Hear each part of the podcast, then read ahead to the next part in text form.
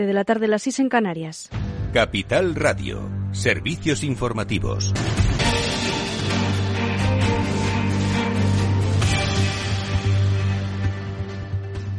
Buenas tardes. El riesgo de pobreza crece en España, afecta al 33% de los menores de edad y nos situamos a la cola de Europa. Más información con Lorena Ruiz. Así lo indican los datos del informe elaborado por la Plataforma de la Infancia. Los menores de edad se han convertido en el colectivo con mayor riesgo de pobreza, afectando al 33% de ellos. Sin embargo, afecta especialmente a aquellos de entre 11 y 17 años que viven en hogares con un solo progenitor. Casi la mitad de los niños viven en hogares que tienen impedimentos para llegar a fin de mes y uno de cada cuatro forma parte de familias con muchas dificultades.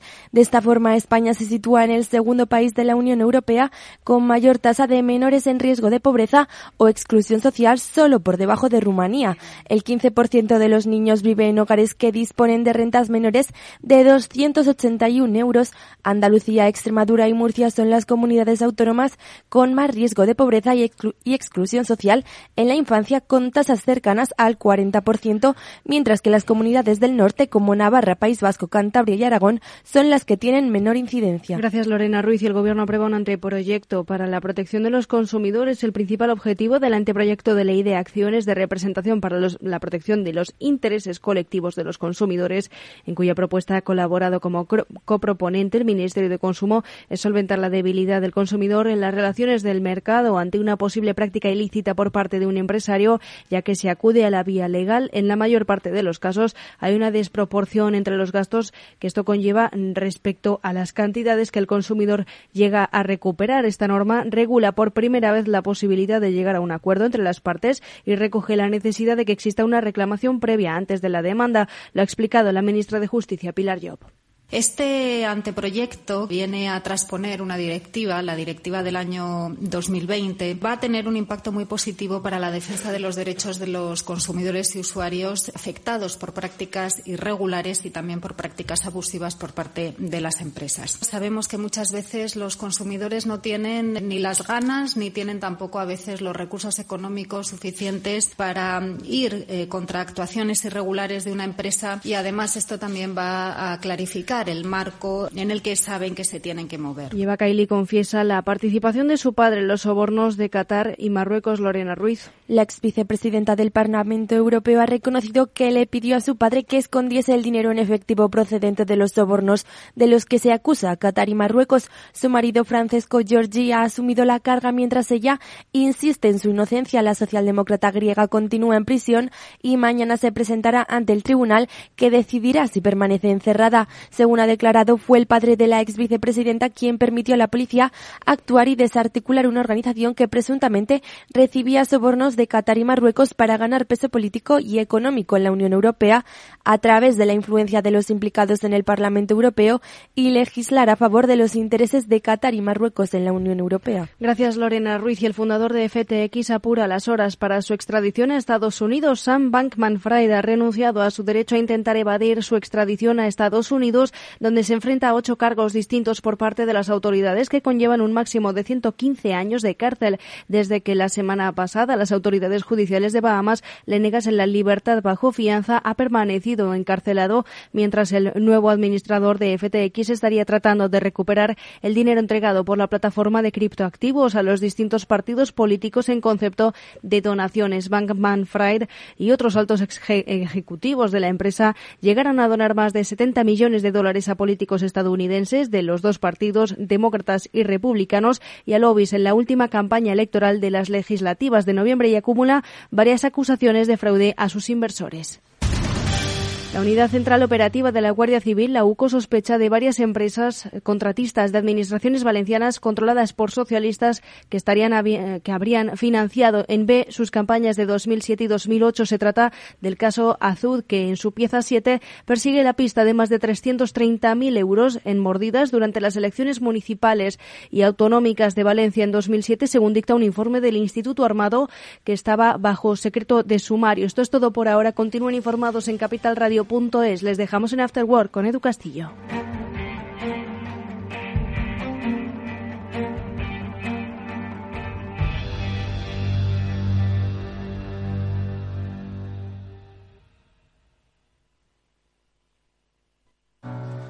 Hola, mamá. Adivina, he conseguido el trabajo. La verdad es que aún no me lo creo. Estoy súper contenta. Al final vas a tener razón cuando me decías que saliera de mi zona de confort y que aprendiera cosas nuevas. Si es que eres la mejor, la mejor. En Telefónica acercamos toda nuestra tecnología para seguir formando a personas para el empleo y así todos tengamos más oportunidades. Telefónica, cuanto más cerca estemos, más lejos llegaremos. Invertir en acciones y ETFs con XTB tiene muchas ventajas, ninguna comisión hasta 100.000 euros al mes. La apertura de cuenta es online y dispones de atención al cliente 24 horas al día. Más de 550.000 clientes ya confían en nosotros. Un broker, muchas posibilidades. XTB.com. A partir de 100.000 euros al mes, comisión del 0,2%, mínimo 10 euros. Invertir implica riesgos. En Microbank, el Banco Social de CaixaBank, llevamos 15 años impulsando pequeños negocios, puestos de trabajo y ayudando a familias con menos recursos a tener más oportunidades. Y lo más importante, trabajando juntos para construir una sociedad mejor. Microbank, financiación con impacto social.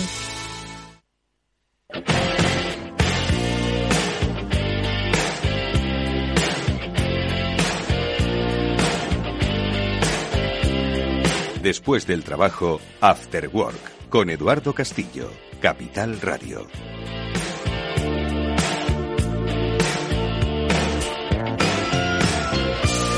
Hola, ¿qué tal amigos? Buenas tardes, bienvenidos al After Work en Capital Radio. Hoy os invito a que escuchéis muchas de las cuestiones que nuestros invitados y amigos van a compartir con nosotros porque forman parte de lo que está ocurriendo a nuestro alrededor. Se crece, se avanza en muchos aspectos. Ahora lo vamos a conocer con nuestro primer invitado, con una plataforma que por fin va a hacer eficaz aquello del desperdicio alimentario. Pues con la plataforma Naria vamos a conocer cómo la tecnología nos va a ayudar, como digo, a, pues a mejorar uno de los grandes retos y problemas ahora mismo que tenemos en nuestro tiempo, tirar comida a la basura. Pues de eso enseguida saludamos a nuestro primer invitado, pero también hablaremos de los grandes retos que tiene la sociedad por delante. ¿Sabéis cuántos ingenieros se van a necesitar de aquí a 10 años? 200.000. ¿Los vamos a encontrar?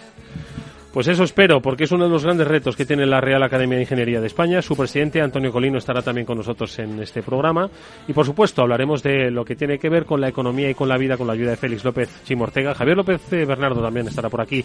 Les saludo ya, Félix, ¿qué tal? ¿Cómo estás? Hey, buenas tardes. Vaya retos he puesto sobre la mesa, ¿eh? Oh, tremendos. Un montón de ingenieros que nos ayuden a solucionar cómo no tirar comida. Bueno, esos ingenieros por lo menos lo habrán diseñado, ¿no? Eso nos lo va a contar ahora nuestro primer invitado.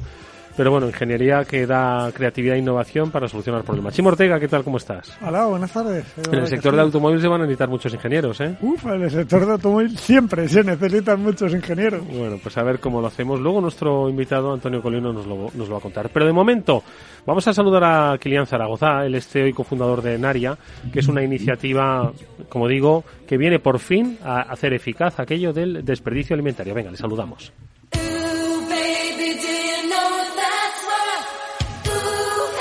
Después del trabajo, After Work, con Eduardo Castillo, Capital Radio.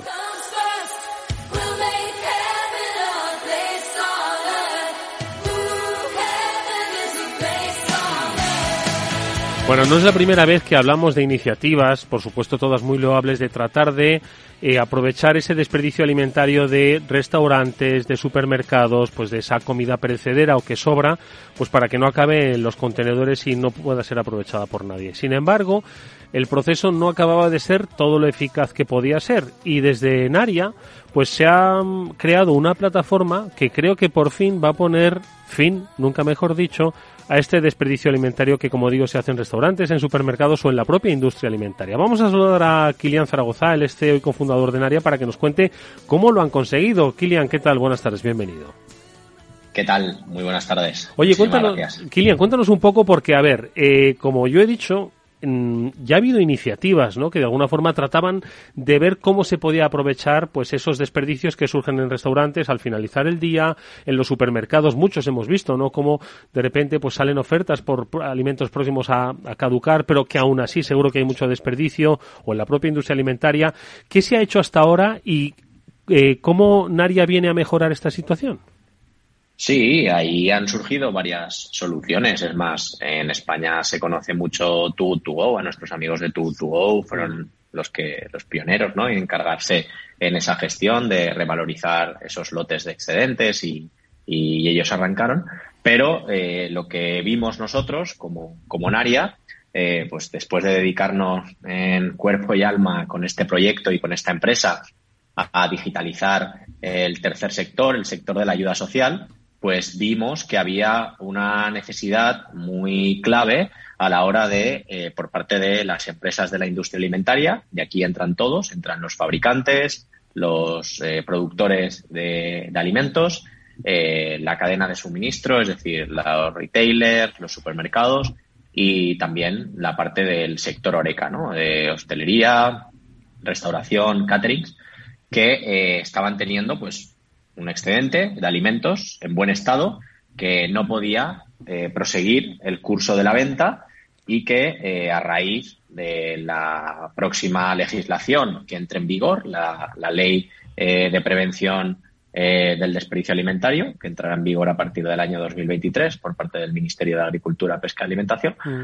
pues nosotros desde Naria vimos que teníamos la capacidad con nuestra herramienta de trazabilidad blockchain de aplicar y ponerla en valor para que estas empresas que tienen este excedente lo puedan conectar con los bancos de alimentos y con las entidades sociales que son nuestra principal eh, valía. ¿no? Nosotros somos nativos en la, en la gestión del ecosistema social en España con bancos de alimentos y con entidades sociales y lo único que pretendemos es pues dar tranquilidad y ofrecer una herramienta que permita a estas empresas conectar este excedente de alimentos en buen estado con estas entidades sociales para que estas entidades sociales lo hagan llegar a las personas que más lo necesitan, ¿no? Hablamos que en el 2021 en España eh, más de 7,7 millones de toneladas acabaron en la basura, ¿no? Que en tiempos como ahora que ha terminado el Mundial, para que nos hagamos estas cifras, las aterricemos, estamos hablando de cerca de 500 estadios de fútbol llenos de comida, ¿no? Pues eh, que esto se dé, que esta situación se dé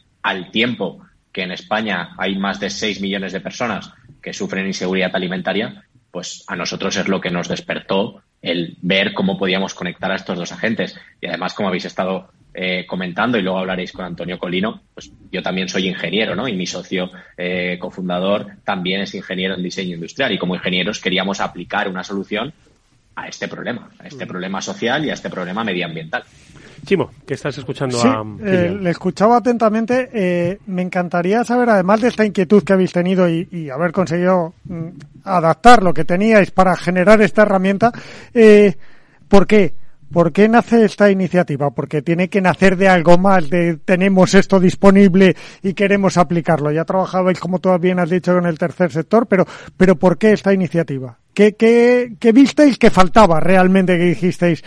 es que esto hay que arreglarlo porque ya había otras otras iniciativas en el sector. ¿Qué visteis que faltaba exactamente? ¿Qué fue lo que despertó esa chispa? Pues lo que despertó esa chispa es que al final eh, nosotros estábamos en contacto continuo con los bancos de alimentos, con las entidades sociales, eh, con supermercados, con empresas y el día a día te lleva a ver que hay un excedente de alimentos, como os decía, que no estaba entrando en la cadena comercial y que se estaba tratando como un desperdicio. Y luego hay que tener algo muy importante y es que las pérdidas de alimentos conllevan el desperdicio de otros recursos, o sea, no solo del propio alimento, sino recursos como la producción eh, de estos alimentos, que eso involucra tierra, agua, energía, eh, lo que es producir todo el coste que tiene producir este, este alimento eh, que no va a consumirse, suponiendo esto emisiones también necesarias de CO2 que contribuyen al cambio climático, al calentamiento global, y vimos que lo que faltaba era una interconexión en todos los agentes. Es decir, teníamos a la empresa de que puntualmente sí que hacía acciones de responsabilidad social y donaba su excedente de alimentos, pero no lo hacía siempre, lo hacía de forma puntual. Luego teníamos al Banco de Alimentos o la entidad social que depende de estos excedentes que va recibiendo de estas donaciones de alimentos para poder satisfacer la alta demanda que cada vez pues en España cada vez hay más. es decir, ha, venido el COVID y han venido situaciones que agravan estas colas del hambre, ¿no? Entonces, vimos la necesidad de conectar, interconectar a todos estos agentes y por eso Naria. Eh, eh, Kilian, esta, la iniciativa Naria la presentasteis hace unos días en la Expo Food Service 2022 aquí en, IFEMA y para ello eh, pusisteis un reclamo muy interesante. Pusisteis un, un contenedor gigante de basura eh, que habéis convertido en, frigorífico, ¿no? Un poco pues para llamar la atención sobre, sobre este sobre esta circunstancia que es un poco la que estabas eh, eh, describiéndole a Chimo, ¿no? El, desperdicio que no se acababa de aprovechar del todo por muy buenas iniciativas que, que hubiese. y ahí invitabais a, a través de códigos QR, a conocer un poco más la iniciativa. ¿Cómo funciona exactamente? Es decir, cuando sea de aplicación, ¿cómo van a trabajar restaurantes o la industria con estas empresas de tercer sector, con fundaciones, con ONGs? ¿Cómo, cómo es la, visualización práctica de Naria? Pues Naria, en este caso, eh, aplicada a la gestión del desperdicio. Nosotros como Naria trabajamos tanto la gestión de la donación o la digitalización de la donación eh, de alimentos de forma digital, es decir, toda la digitalización del proceso de eh, recolecta y distribución de donaciones de alimentos por parte de los bancos de alimentos, que eso lo hacemos con el proyecto de Nadie sin su ración diaria. Luego, dentro de Naria, tenemos el proyecto de eCloud, que es el que está destinado 100% a esta gestión del excedente. Y lo que pretendemos con esta campaña, o la que presentamos en Expo Food Service, era eh, hacer pues, un llamamiento y alusión a esa caducidad del desperdicio de alimentos en España, ¿no? Pues acompasado eh, con la nueva legislación que entrará en vigor y lo único que, hacemos aquí, o sea, es dar una herramienta para que lo utilicen las empresas que quieren donar el alimento y las empresas que tienen este excedente para canalizarlo como donación. Mm. En efectos prácticos, esto no es más que un aplicativo que la empresa donante, es decir, el fabricante, el supermercado, el restaurante, el catering, es una aplicación donde va a subir, a publicar anuncios de disponibilidad de productos que tienen buen estado, que no entran en su cadena comercial, como os decía ahora, pero que sí están aptos para el consumo humano, los cuelga y los anuncia en esta plataforma. Esta plataforma, por inteligencia artificial, lo que hace es hacer un match, es decir, una conexión con el banco de alimentos o con la entidad social o con el comedor social más cercano a estas instalaciones, a este punto de donación, para asistir eh, a la recogida de este alimento y darle continuidad a este producto, repartiéndolo a las familias y a las eh, personas que este banco de alimentos, este comedor social o esta entidad social eh, asiste. Nosotros le damos toda la capa de trazabilidad, eh, blockchain al proceso, le damos la capa de control y de medición a todo este proceso para favorecer a la, a la empresa que dona con una bonificación fiscal, es decir, con un certificado fiscal que se pueda desgravar económicamente de la donación que está haciendo en el próximo impuesto de sociedades y luego le favorecemos, gracias a la plataforma, de una serie de métricas de impacto social e impacto medioambiental que esta empresa puede dar a conocer dentro de sus buenas prácticas o de buen proceder de cara a la gestión de este excedente de alimentos. Mm. Y a la entidad social que le favorecemos, pues un abanico amplio de empresas en España de las cuales puede asumir y recibir notificaciones a tiempo real de las empresas que están volcando disponibilidad de productos para que este banco de alimentos los recoja, los pueda asumir y los pueda distribuir entre sus familias. Mm. Eh, es interesantísimo. Es interesantísimo. Tecnología al servicio de las personas, que es como Es como conectar los recursos. O sea, tenemos recursos disponibles, como son alimentos que están en buen estado, pero que por razones X, porque tienen un packaging defectuoso, porque no cumplen los criterios de calidad de la cadena de valor de venta en la cadena alimentaria, en, la cadena comercial, pues este recurso está en buen estado y está apto para el consumo. No se puede vender, vale, perfecto. Se tiene que canalizar a personas. ¿Y a esas personas cómo llegan? Pues llega a través de la plataforma de Naria, que lo que hace es interconectar y hacer match entre el que tiene el alimento para donar y entre la entidad social que recibe esa donación para distribuirla a personas y meterle, pues eso, trazabilidad, transparencia, medición, bonificación fiscal, todo en uno para que al final se pueda hacer de forma eficiente. Lo que queremos es optimizar estos recursos y optimizar este canal de conexión. Una última cosa súper rápida, Kilian. Eh, ¿Cómo se sumó una empresa a esta iniciativa, eh, a esta plataforma? En Naria se tienen que dar de alta, ¿cómo hacen? Porque estoy seguro de que nos están escuchando o quien nos está escuchando igual se lo está contando a alguien y, creo que se apuntarían casi ya. ¿Cómo tienen que hacer? Pues muy fácil, simplemente entrando en Naria.digital, ahí verán todo eh, a lo que nos dedicamos como proyecto y como empresa y al final de la página tendrán un pequeño formulario de nombre, apellidos, correo y un pequeño texto en el que pueden eh, enviarnos la petición de quiero conocer más al respecto de esta plataforma para la gestión del excedente, quiero saber más información, quiero conocer detalles y todas esos, esas peticiones nosotros las vamos abordando y el equipo comercial va dando respuesta para presentar la herramienta de forma particular y hacer esa labor de asesoramiento y de consultoría a cada empresa que así lo requiera. Y es más, al final lo que queremos eh, ofrecer es ese acompañamiento, ¿no? Es decir, que la nueva legislación que entre en vigor, si algo ha generado, es alerta porque está lanzando una situación de alerta a las empresas de que van a tener la obligación de controlar, de medir y de tener un programa de gestión del excedente. Pues perfecto, eso está muy bien, pero hablemos también de soluciones. Tranquilidad, que hay empresas, marca España, de, aquí, que están dedicándose a aportarles soluciones a las empresas de España para cumplir esa legislación. Pues Así que tranquilidad, Dos motivos. nosotros encantados. Dos motivos hay, cumplir la ley y segundo, ayudar a los demás y ser vosotros mucho más eficaces y eficientes. Ahí está la plataforma Naria Digital, su CEO y fundador, Kilian Zaragoza. Nos ha acompañado desde restaurantes hasta grandes industrias de la alimentación. Todos podéis contribuir. Gracias, Kilian. Mucha suerte. Hasta muy pronto. Muchísimas gracias, Eduardo. Feliz. Gracias.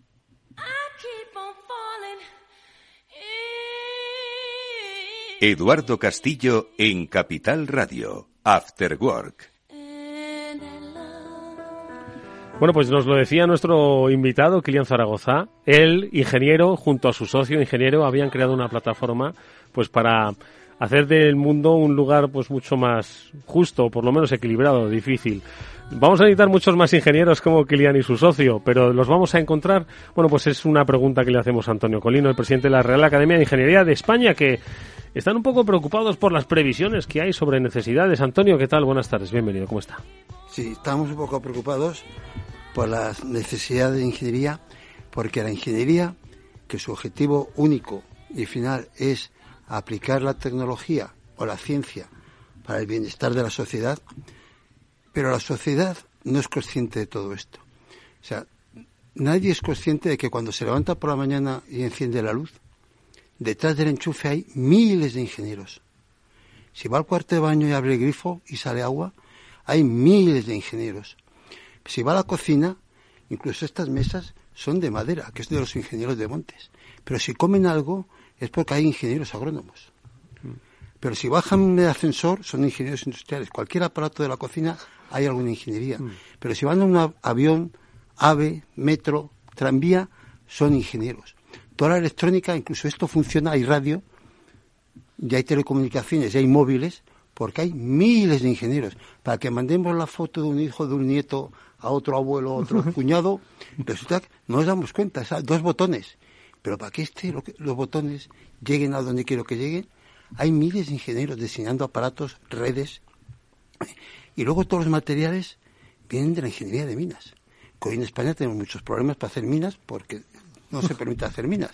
Pero es que todo lo que tenemos es viene de la tierra, de la minería. Incluso ahora tenemos el problema del litio, que España se pega todo el mundo por el litio, nosotros tenemos alguna mina de litio y la tenemos cerrada. Sí, Chimo, ha hablado en varias ocasiones de, este tema. es cierto que, eso me tiene a mí todo lo que nos rodea es ingeniería y sin embargo desde la... Espera, espera, quiero decir algo muy importante. Sanidad. Los grandes avances médicos son con aparatos de ingeniería. Un hospital que no tenga ingenieros que la gente no sabe, pero hay muchos ingenieros en los hospitales. Un hospital sin ingenieros no es nada, es una casa de socorro. Porque tú entras en un hospital y hay rayos X. Si la cosa va a mayores, te hacen radiografía, te hacen radiografía, pero luego te ponen una tomografía ser computarizada, tomografía por emisión de positrones, tomografía neutrónica, resonancia magnética nuclear, te hacen radioterapia, te dan quimioterapia, te operan robótica. Todos son técnicos. Claro que hace falta médicos, enfermeras y celadores pero un hospital que no tenga técnicos manejando los aparatos no puede curar. Entonces necesitamos ingenieros. No solamente necesitamos muchos ingenieros, es que necesitamos que toda la sociedad, no solamente el 50% de los hombres, sino que el 50% de la sociedad, que son mujeres, participen. Y en nuestro mundo occidental están desapareciendo los estudiantes de ingeniería, tanto de hombres, ¿Ah, de chicos como de chicas. Cada vez tenemos menos. Sin embargo, la China y la India egresan más de un millón y medio de ingenieros al año. Están tomando el mundo. Europa estamos perdiendo la tecnología, la soberanía tecnológica. porque además esa, esa, el, el, talento de ingeniería no solo sirve para todo lo que nos ha dicho nuestro invitado, desde que nos levantamos hasta que nos acostamos. En los sueños no interviene un ingeniero, ¿eh? Pero, Pero los aparatos que lo miden sí. Eso sí. Pero nos estamos dando cuenta de que no solo hay ingenieros que desarrollen cosas, sino que innoven, que eso es también otra de las claves, claro. En colaboración, la ciencia, la ciencia básica, la investigación avanza porque la ingeniería le da nuevas herramientas para investigar, con lo que descubren, porque los científicos lo que hacen es descubrir cómo es el mundo y los ingenieros basados en los descubrimientos que hacen los científicos, diseñamos cómo será el mundo. Y con las nuevas máquinas, los científicos avanzan todavía más, descubren más cosas. Y con los descubrimientos de los científicos, los ingenieros hacen aparatos más potentes. Que con esos aparatos más potentes, los científicos descubren más. O sea que ciencia e ingeniería tienen que ir en escalones en paralelo. Ahora vamos a hablar, si te parece, Antonio, de la escasez de talento, porque se va el talento y sobre todo que no se matriculan ingenieros. Eso es a mí lo que más me preocupa. De todas formas, te estaba escuchando atentamente Félix López, que es mi economista de cabecera. Te, voy a tomar como mi ingeniero de cabecera, ¿eh, Antonio? Pero Félix, al final, si no hay ingeniería, no hay economía, ¿eh? No, y en España que determinadas ramas hemos tenido excelentes ingenieros, pues en conjunto tenemos un déficit, ¿no? Que de alguna manera se plasma en, digamos, el general deficiencia del desarrollo científico español y la aplicación práctica de todo ello, ¿no? Bueno, vamos a ver si, si, si se nos pudiera ocurrir alguna idea de aumentar el número de, de ingenieros, ¿no? Pero yo he tenido muchos estudiantes indios a los cuales, bueno, eran todos ingenieros, ¿no? De alguna manera... India y China. Sí, es decir, les enseñaba comercio internacional a chicos pues que eran ingenieros, ¿no? Y bueno, el ímpetu que le están dando a todo eso, pues allí es realmente tiene que ver ya de entrada pues con una formación desde la escuela de aspectos científicos, ¿no? Pues eh, el tema matemático en sí, ¿no? Pero siempre ha habido una buena cantera de ingenieros. ¿Por qué está cayendo esa cantera, Antonio? Está cayendo porque Normalmente las carreras técnicas, las ingenierías, son más difíciles que las otras carreras, otras facultades. Y los chicos lo ven. Y luego resulta que cuando los chicos han estado estudiando una carrera que antes duraba ocho años, ahora sí quieren ser un magisterio, máster, PhD, tienen que ser ocho años. Pero las carreras de las facultades pueden salir a los tres y cuatro años y empezar a ganar dinero. Pues mucha gente que aunque pensara al principio estudiar una ingeniería, se pasa a las facultades que tienen una salida más rápida. Y además creemos que es más fácil. Y entonces la gente, los, luego los grandes eh, contratadores, las grandes empresas, muchas veces lo que piden es titulado superior. No piden una ingeniería o derecho o económicas, incluso filosofía. Piden titulado superior. Entonces se encuentran gente con chicos o chicas de tres o cuatro años menor han terminado la carrera como ellos.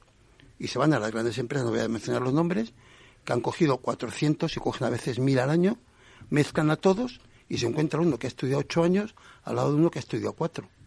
Y nos pagan lo mismo y vamos a hacer lo mismo. No compensa. O sea, es lo que está pasando en el mundo. Si luego además esto se añade que muchas de las carreras técnicas acaban en fábricas, en obra, pues mucho a las chicas con 23, 24 años, pues no les gusta irse a vivir a Arabia a hacer el ABM Medina o hacer el canal de Panamá. Y tenemos muchos miles de ingenieros españoles están no están se han ido de España. No, no, están trabajando con empresas españolas en el extranjero, que no es lo mismo. ¿eh? Y además que irse de, de, país y luego volver es lo mejor que nos puede pasar. Las grandes empresas en todo el mundo mandan a la gente buena al extranjero para que vuelvan a ocupar se puestos y aprendan. O sea, que no es tan malo que vayan. Lo que pasa es que no se puede mandar a, a las chicas de base, viene de base. Creemos que el gran problema que tenemos en Occidente es que no se enseña bien aritmética. No estoy hablando de matemáticas ni de álgebra, estoy hablando de aritmética. Si a los niños y niñas con 5, 6, 7, 8 años se les explica mal lo que es la suma, lo que es dividir, lo que es sumar quebrados, esos niños, niñas, no van a estudiar carreras científicas, se van a carreras de ciencias. Le iba a decir eh, a Antonio Chimo que, claro, que se tenían que poner los ingenieros a la cola de las demandas de cómo mejorar la educación secundaria para luego hacer, claro, si es que... No, pero, pero a mí me llama la atención eh, la estructura del país, y me vais a perdonar porque faltan conductores de camiones, muchísimos, pero faltan ingenieros. Es decir, que lo que, que lo que Antonio decía está muy bien y yo lo entiendo. Y sobran de otras cosas. Exacto, ¿eh? es muy complicado, pero, pero resulta que es que ni por lo fácil ni por lo difícil. Quiero decir, que es que no puedo entender cómo tenemos esa masa crítica de paro que somos incapaces de, de reducir, y Félix me lo podrá explicar, y luego resulta que nos faltan de todo tipo de profesiones, desde las más complicadas hasta las más fáciles es inexplicable ¿eh? lo que pasa en este país. Y luego vamos a buscar talento fuera. No puede ser. Bueno, pero siempre ha sido así.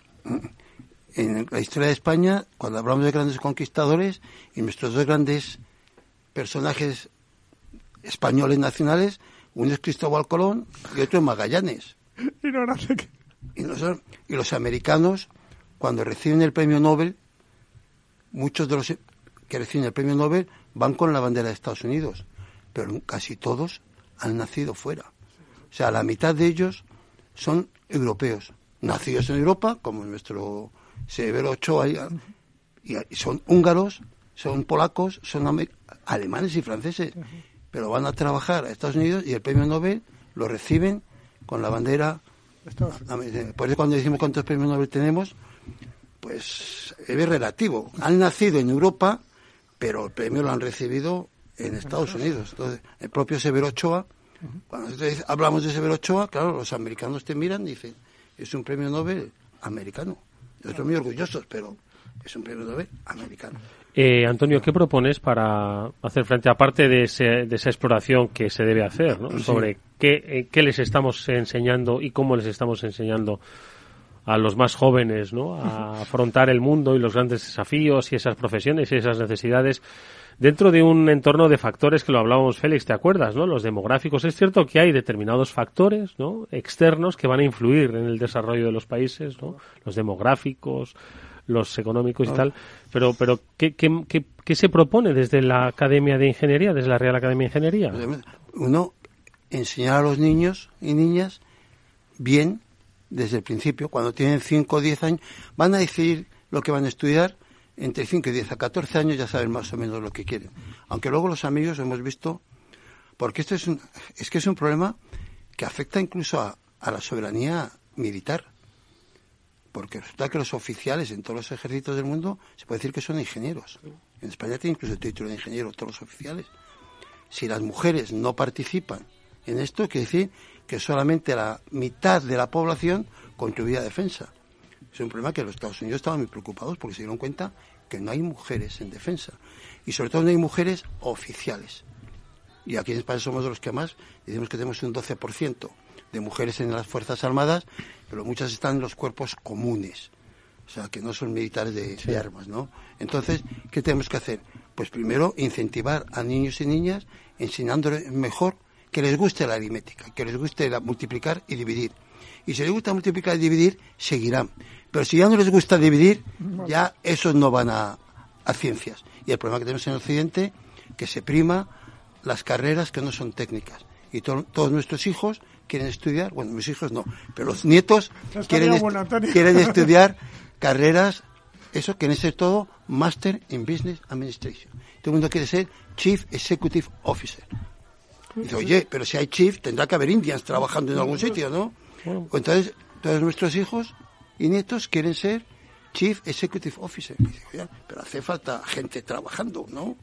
Y no, todo el mundo estudia los Master en Business Administration. Bueno, pues lo ponemos sobre, sobre la mesa, es algo sobre lo que hablaremos eh, en el futuro, en el futuro más inmediato, la necesidad que hay en el terreno de la ingeniería, que es como bien explicaba al principio nuestro invitado, Antonio Colino, presidente de la Real Academia de Ingeniería de España, pues el pilar fundamental del desarrollo económico e innovador tecnológico de un país.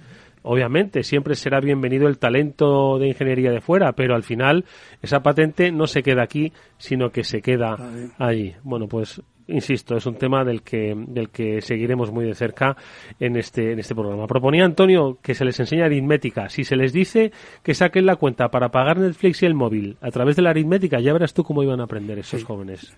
Muchos y muy duros competidores. Gracias. Hay que cambiar el sistema. Igual hay, que, cambiar el sistema, ¿no? Antonio Colino es presidente de la Real Academia de Ingeniería de España. Gracias, Antonio. Mucha suerte para el futuro.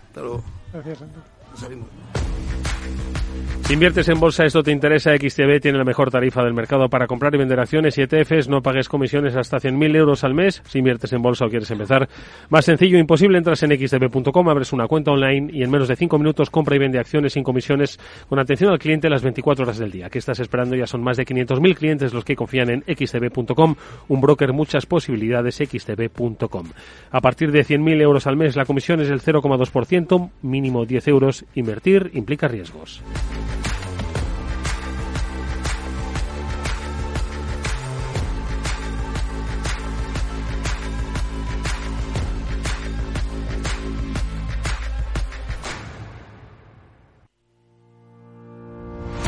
Los miércoles a la una de la tarde en Capital Radio, Gestión del Talento.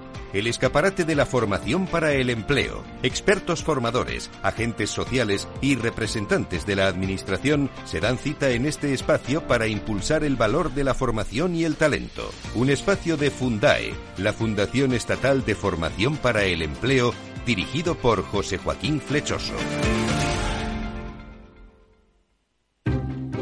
Inversión inmobiliaria acompaña al mercado inmobiliario en este nuevo ciclo. Todos los jueves de 10.30 a 13 horas, el inversor encontrará las claves para realizar su mejor inversión. La mañana de los jueves en Capital Radio tomamos el pulso al sector inmobiliario. Noticias, análisis de mercado y debates donde los protagonistas del sector podrán contar en primera persona los retos a los que se enfrenta el ladrillo. Inversión inmobiliaria pone la voz al sector inmobiliario. Aquí, en Capital Radio. Si te gusta el pádel, en Capital Radio tenemos tu espacio.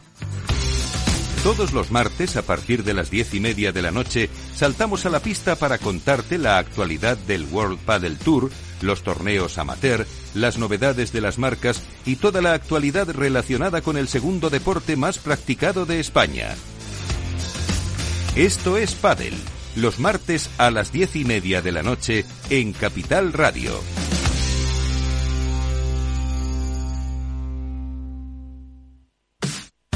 Los viernes en Capital Radio te proponemos descubrir y comprender las estrategias de empresas con éxito que servirán de inspiración y ejemplo para la tuya. Escucha Metaempresas, un programa presentado por Andrés Arenas con la presencia y los consejos de expertos en distintas áreas y profesores de reconocida trayectoria. Todos los viernes a las siete y media de la tarde, Metaempresas, Capital Radio.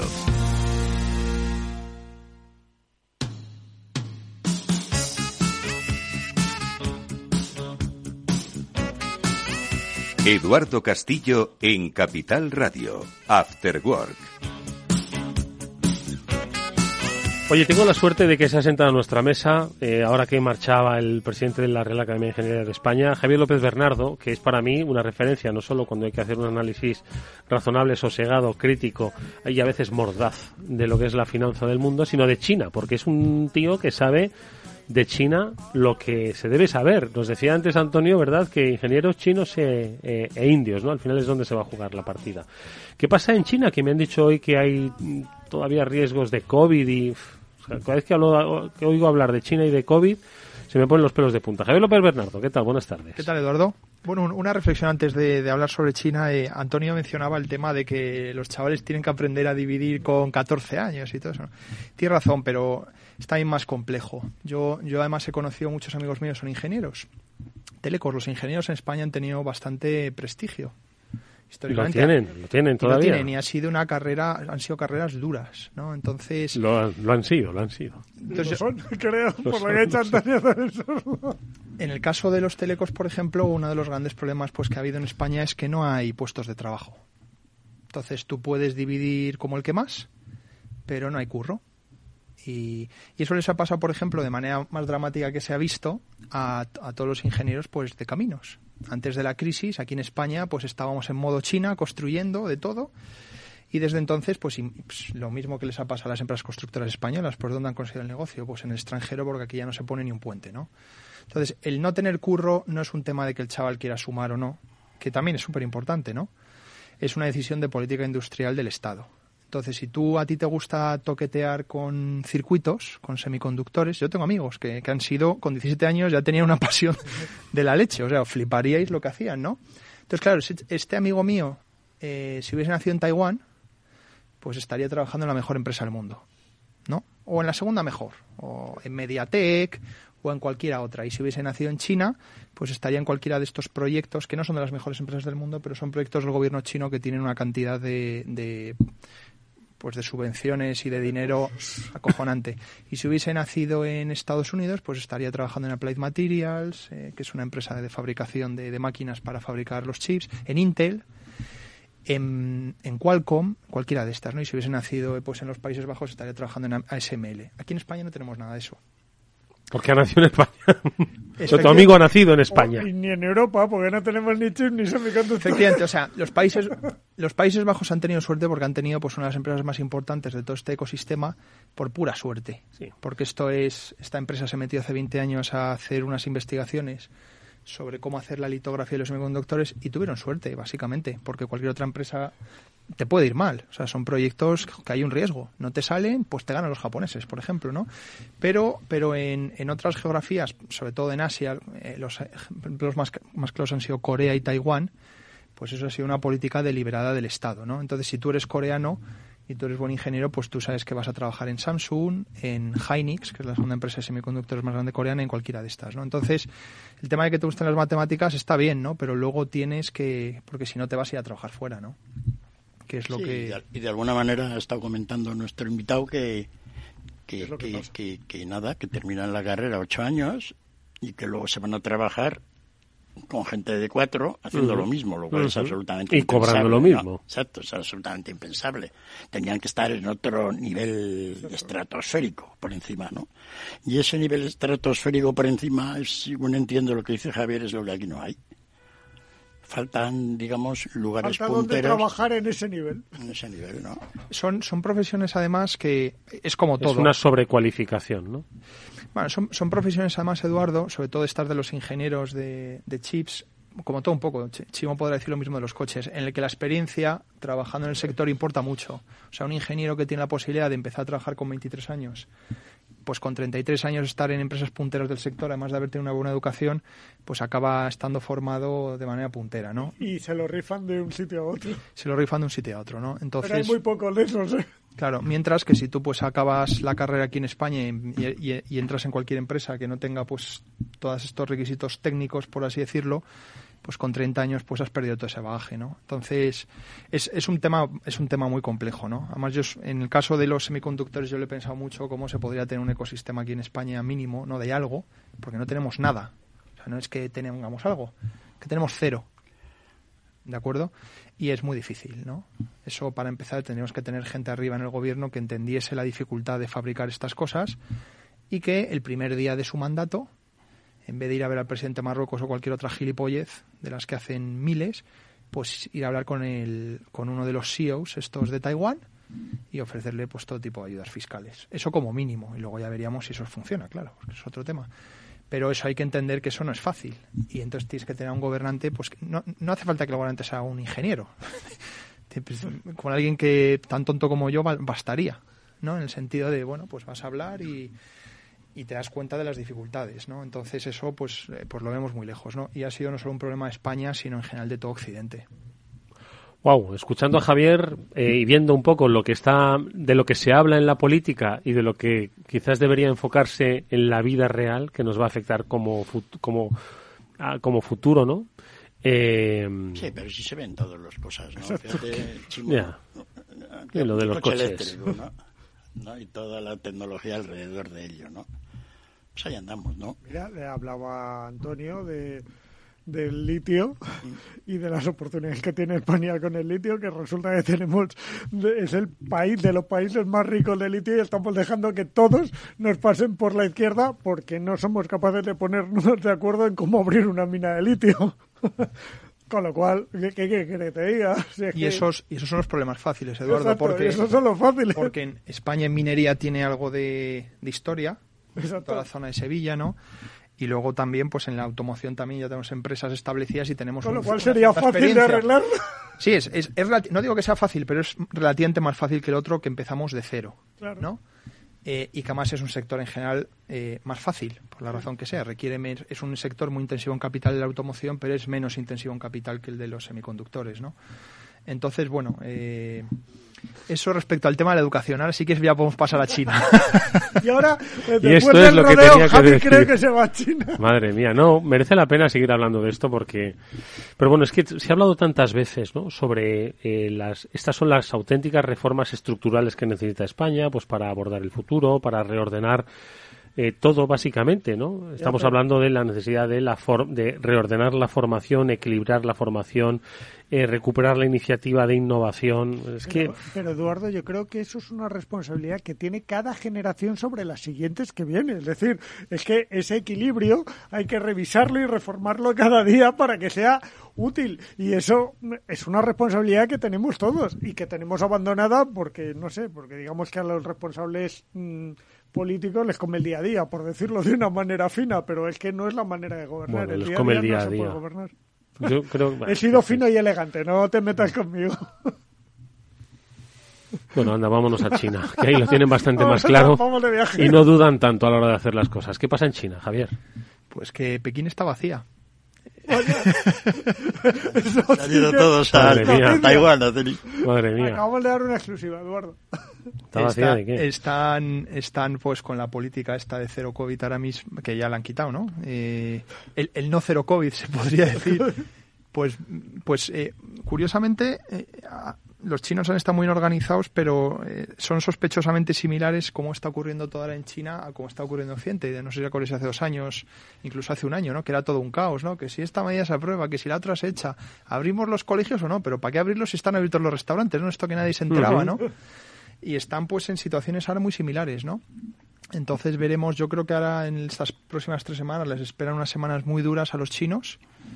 Eh, curiosamente, a lo mejor esto a nivel de precios de petróleo y de energía nos puede dar algún respiro porque porque la demanda de petróleo ahora yo creo que en las próximas semanas pues gracias a China pero Javier voy a hacer un, pequeño ejercicio de memoria a ver recordáis cuando estábamos confinados sí. recordáis cuando en la televisión que estábamos confinados veíamos en China que estaban en las discotecas sin mascarilla sí. porque ellos ya habían pasado el covid sí. Sí, esto fue en verano del 2020. ¿De acuerdo? Porque los chinos también cerraron. Sí. En enero, del, cuando cerraron Wuhan, que fue en enero del 2020, estaban cerrados. Y aquí todavía vivíamos. Ya, empezaba a haber casos en Italia, ¿no? Y en Milán, empezábamos a ver las orejas al lobo, pero todavía no. Y luego, efectivamente, en siete meses lo, lo, lo solucionaron. El tema estacional del COVID no, no se acaba de entender muy bien, obviamente porque, porque ahora queda bastante claro que las estadísticas chinas, pues diremos lo que sean, pero debían ser bastante fidedignas. Es decir, cuando decían que no tenían casos, no debían tener. ¿no? Porque si no veríamos ahora todo esto que están diciendo en los hospitales ahora estamos incluso con la opacidad de las noticias que salen de China, ahora vemos que en los hospitales hay enfermeros que están de baja, los hospitales colapsados, etcétera. Eso hace un año y pico no lo oíamos.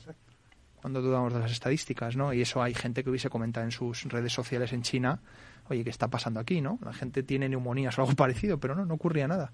Entonces ahora sí que está ocurriendo, ¿no?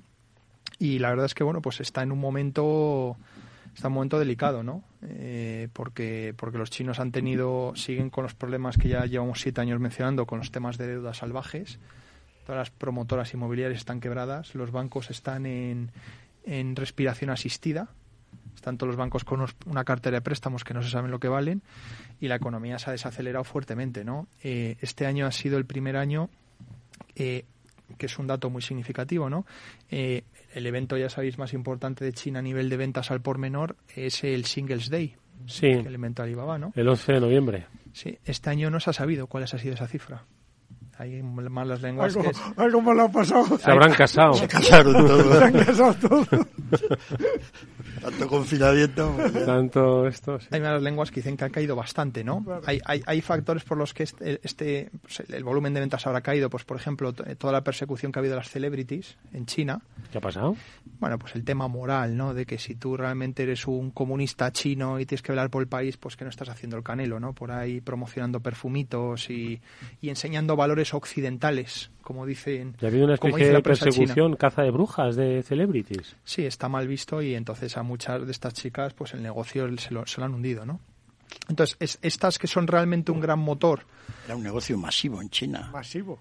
Es decir, empresas donde en un chalet metían a 12 celebrities y todo el rato allí vendiendo champús. Prescribiendo, prescribiendo, prescribiendo. Sí, Exacto. Y, toda, y en China, pues cada una con millones de seguidores, ¿no? O sea, lo, que hacían antes con un telar chino, pero ahora con un, una granja de influencers. lo que pasa es que, lo que, pasa es que las influencers estas vivían bien, ¿eh? O sea, es verdad que estabas todo el día ahí, pero luego ganabas, ganabas dinero.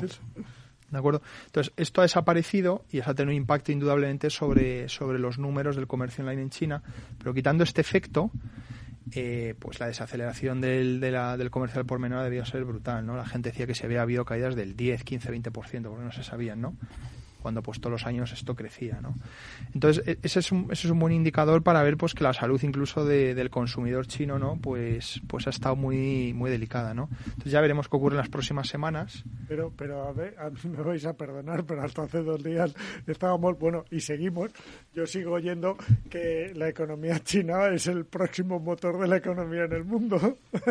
me preocupa que tosa, como diría en caso metafórico. Si está tosiendo es muy preocupante, Javi. Sí, sí, sí, es, es tremendo, sobre todo pues para aquellos países y para aquellos sectores relacionados con las materias primas, ¿no? Pero se necesita para que de alguna manera termine redondeándose la crisis chimoniana.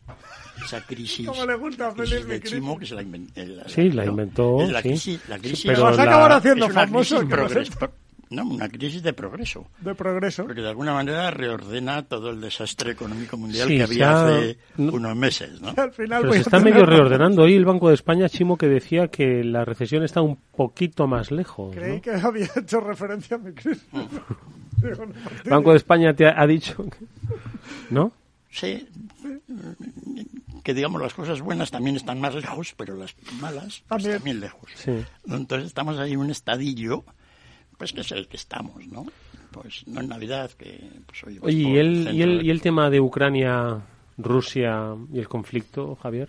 Yo bastante parado, la verdad es que no lo, no lo llevo siguiendo. Yo creo que lleva parado y yo creo que también hay bastante cansancio en los medios a la hora de reportar noticias, que es una razón por la que se sigue menos, ¿no? Eh, los rusos, bueno, Félix lo habrá comentado aquí muchas veces en los programas, me imagino, ¿no? Pues están sin munición es alucinante con esta sociedad de 80 años después de la Segunda Guerra Mundial tenemos menos capacidad de producir cosas. Es absolutamente... Yo, no, yo sigo sin creérmelo, ¿no? ¿Por qué? Porque se producen más chips y menos balas. Ya, pero deberíamos ser capaces de hacer las balas de una manera más fácil, ¿no? Los, medios de producción han mejorado, no sé, hay una serie de razones que uno pensaría que deberíamos ser más eficientes produciendo balas, pero no es así, ¿no? O sea, el, el espectáculo a nivel productivo, tanto de Occidente como de los, de los rusos, es dantesco quitando los horrores de la guerra, que eso, eso va aparte, ¿no? Pero ha venido muy bien, ¿no? Esta capacidad industrial y capacidad industrial de hacer munición. ¿Por qué ha parado la guerra? de alguna manera pues ya muere menos gente, ¿no? Pero sí, lo que dice Javier es estrictamente cierto. Es decir, en Occidente no tenemos munición, la hemos gastado ya toda. Bueno, la han gastado los ucranianos, ¿no? Y los rusos pues han gastado la suya y pero una depende de cómo se mire también. Y no digo la munición. Hace poco vi una noticia en la que los rusos habían creado un sub a partir de los, las eh, máquinas que había dejado la Renault como abandonadas. No, eso ¿no? les queda más remedio porque como se han ido todos los fabricantes de automóviles, no solo de automóviles, sino de, de distintas sí, cosas. pero que te habían aprovechado y te estaban haciendo subs en cadena. Y no tenía mala pinta en absoluto ese coche, ¿eh? Ah, pero, pero es de risa. O sea, la, la, la, economía rusa dentro de 20 años se escribirá como el ejemplo fallido de lo que se llama el, la maldición de los recursos. En el sentido de que los países que tienen recursos pues acaban siendo unos paquetes en todo lo demás, ¿no? Rusia quitando vodka, y no estoy bromeando, ¿eh? que parece esto una broma, ¿no? No estoy bromeando. Quitando el vodka, ¿qué cosas hay en nuestras casas que estén made in Russia? Nada. O sea, el resto sí, materias primas, pero si tú hubieses mirado la economía rusa hace 20, 30 años y la comparabas con los chinos que tenían más renta per cápita en aquel entonces, ahora ya no. Sí, el otro día me tomé un caviar italiano.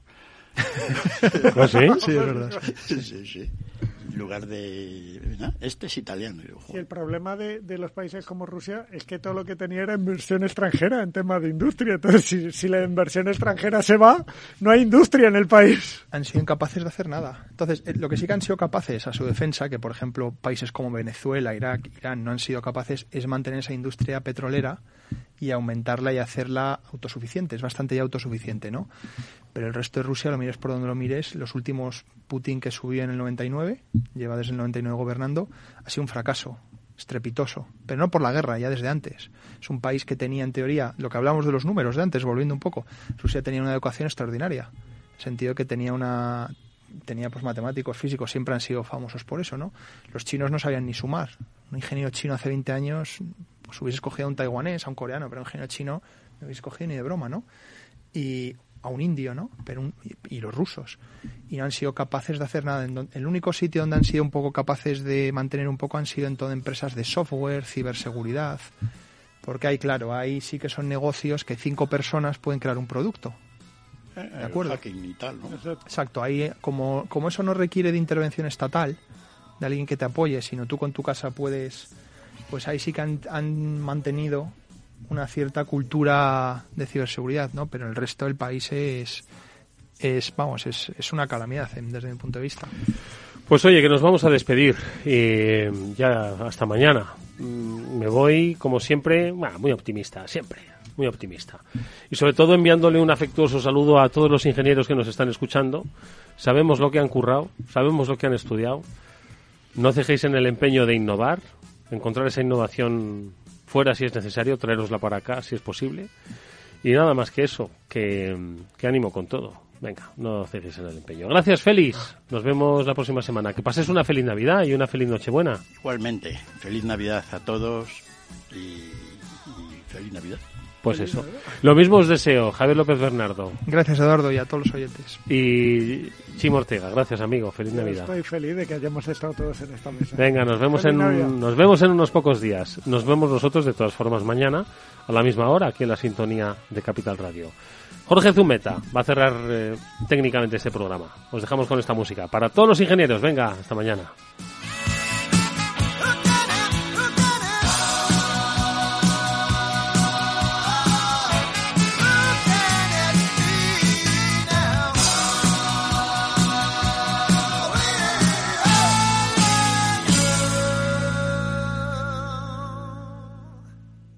¿Qué es ir más allá? Con Arval podrás llegar donde te propongas de la forma más sostenible y desplazarte como y cuando necesites con una oferta de renting sostenible, segura y conectada. Y preocuparte solo de conducir porque nosotros nos ocupamos del resto. Arval, la transición energética arranca aquí. Más información en arval.es. De forma no intencionada, los usuarios pueden abrir agujeros de seguridad al conectar su ordenador o smartphone a la red de su empresa, incluso cuando utilizan una VPN. Reducir la superficie de ataque con un modelo Zero Trust se ha convertido en una necesidad para las empresas. Descubra más en zscaler.es. ¿Sabes qué decimos en Andalucía? Disfruta las pequeñas alegrías cada día.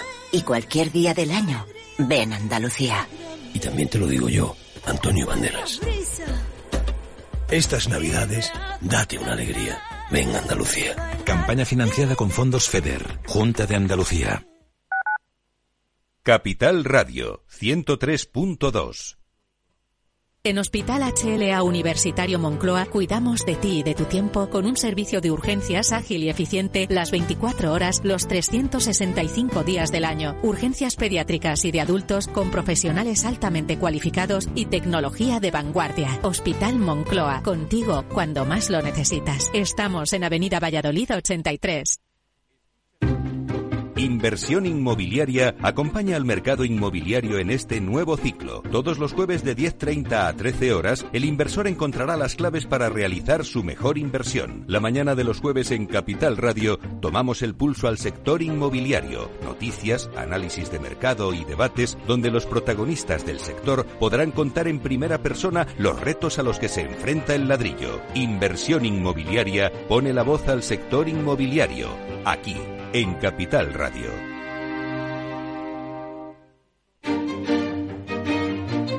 Valor Salud. Tiempo de salud. Su actualidad, sus personas, sus empresas. Todos los viernes a las 10 de la mañana en Capital Radio, con Francisco García Cabello.